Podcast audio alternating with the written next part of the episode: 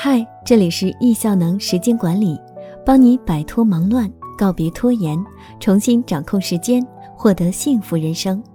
今天要分享的文章：父母的格局决定孩子的终身竞争力。作者袁建国。如何避免让孩子陷入差生陷阱呢？差生陷阱，被恐吓着学习的大部分孩子，会认为我比别人差。孩子最大的问题是从来没有安全感，永远觉得别人会比我好。人之初，性本善，孩子最早都是活跃鲜活的，是后来的环境导致孩子变了。孩子六岁前一定要让他玩，因为开心时最有专注力，效率的关键也是专注。所以很多时候是环境给了孩子压力，连学习的能力和习惯、方式方法都没有。却逼着他们要成功，这就很难。优等生并不是天赋异禀，而是拥有自主学习的格局观。那么，如何跳出这个陷阱呢？给大家分享以下三点：一、让孩子拥有内驱力，建立自己的目标，让他知道学习好本身是一件有趣又是他自己的事；二、不写作业时，让他自己去面对老师，面对自己犯下的错。只要是不影响孩子人生或损坏孩子健康的错误，都应放手，这样长大的孩子才会有所担当。而这个过程也是在培养孩子对犯错的一个正向态度和认真负责。三，定孩子自己的目标，目标不一定是指成绩，目标也不需太大，拆分的越小越好。家长所说的目标都是家长的目标。大多是分数层面，眼睛只盯着无趣的分数。父母应该和孩子聊生活当中的目标，你想要获得什么？帮孩子把目标转化为内驱力。分数其实很虚无，不要一直纠结成绩，也不要把成绩看作面子，要多在乎孩子的感受。学习是孩子自己的事，他有选择的权利，更应该给予孩子爱，以及帮他分析后让他自己选择。如何提高孩子的学习效率？快乐学习，不让孩子处于能力和要学的东西不对位状态。给他报的学霸班，很容易就不想学了，因为再怎么赶也跟不上。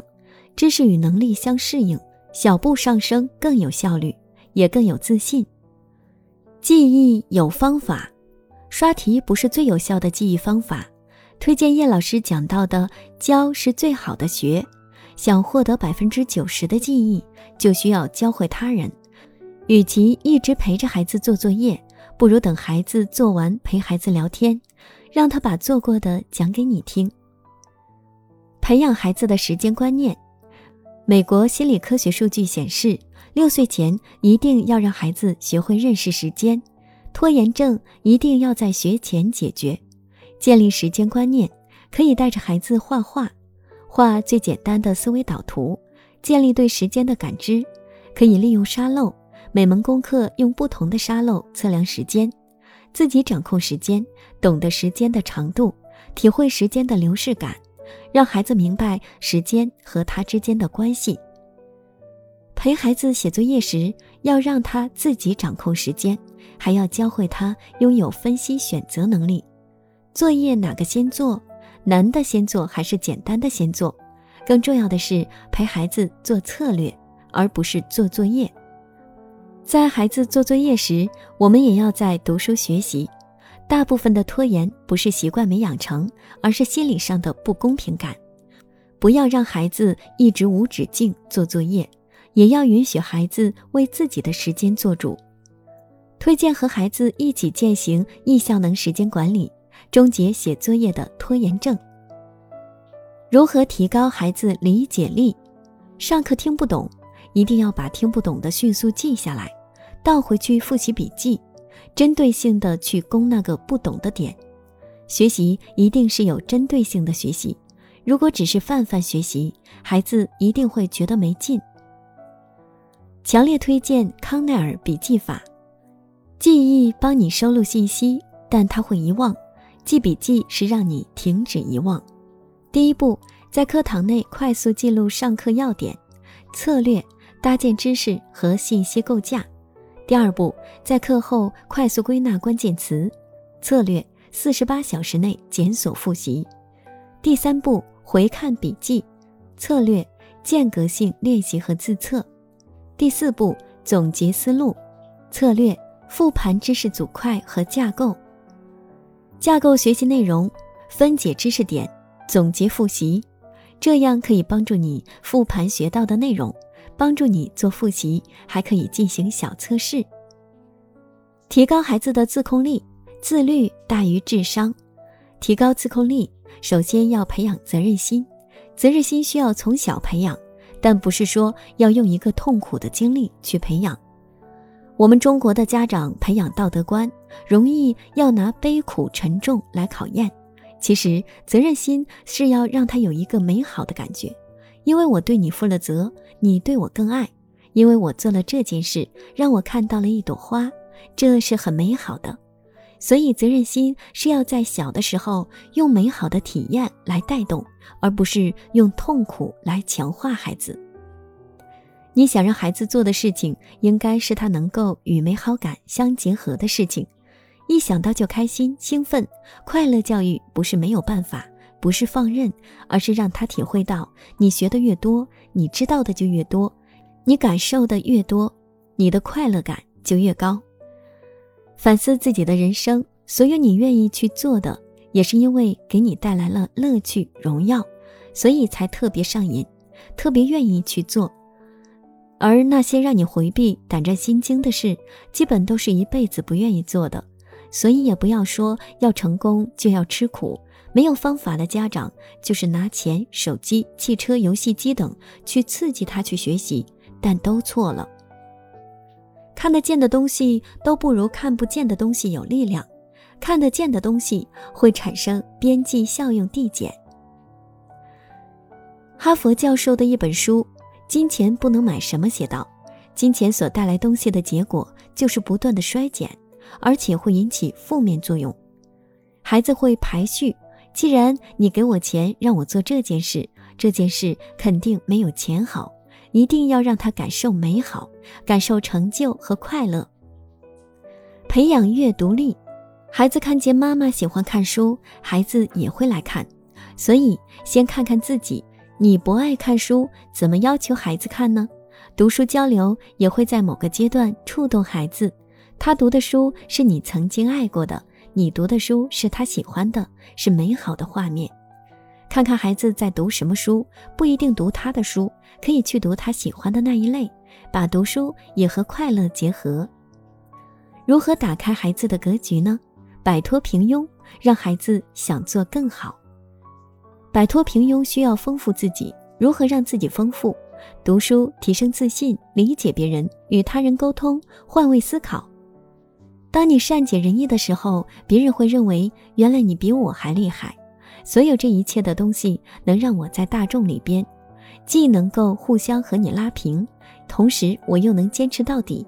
其实是我能不能在痛苦当中或在磨练中走到底，还能给你看到阳光。《论语颜渊》有言：“君子以文会友，以友辅仁。”说的是利用社交扩大孩子的学习半径。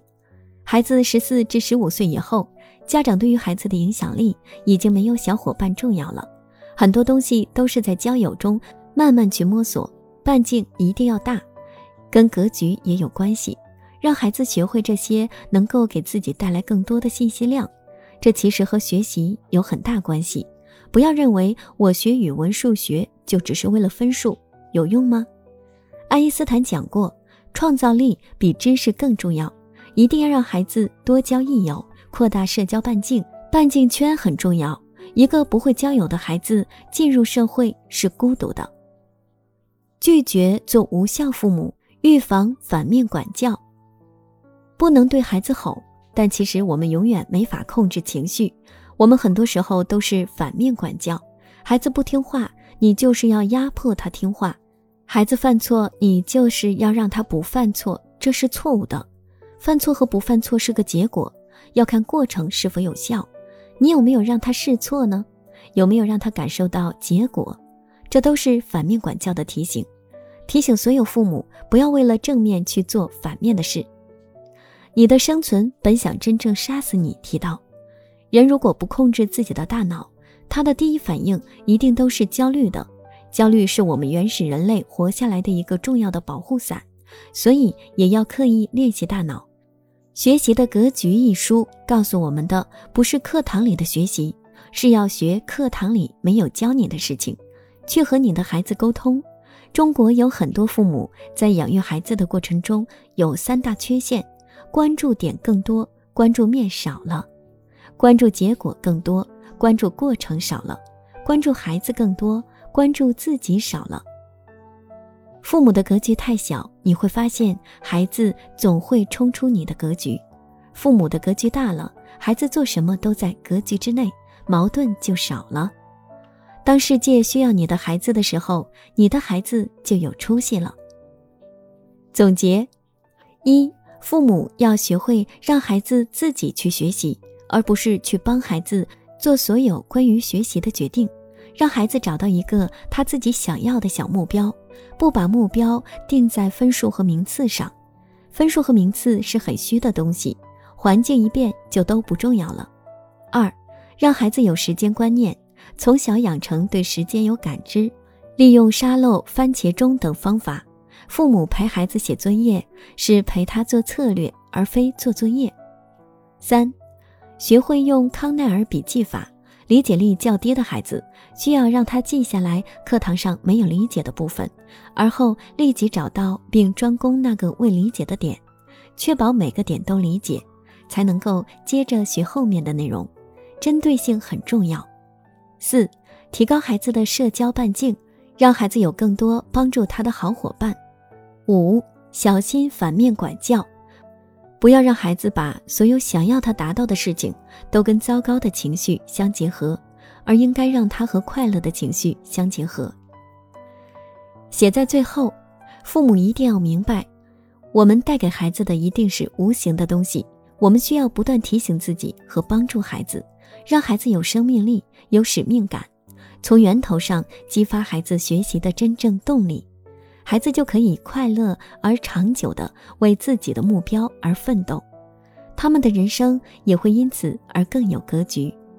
格局教养告诫我们，不被焦虑所蒙蔽，不被成绩所困扰，掌握高效学习的正确方法，靠着自律和内驱力长跑。中国新时代的优等生就是一个有主见、有勇气、有动力、有梦想的攀登者。没有不好的孩子，只有不合格的父母。相信以上观点，只要有一点大家能够听到心里去，并落实到行动上，那么改变将会发生。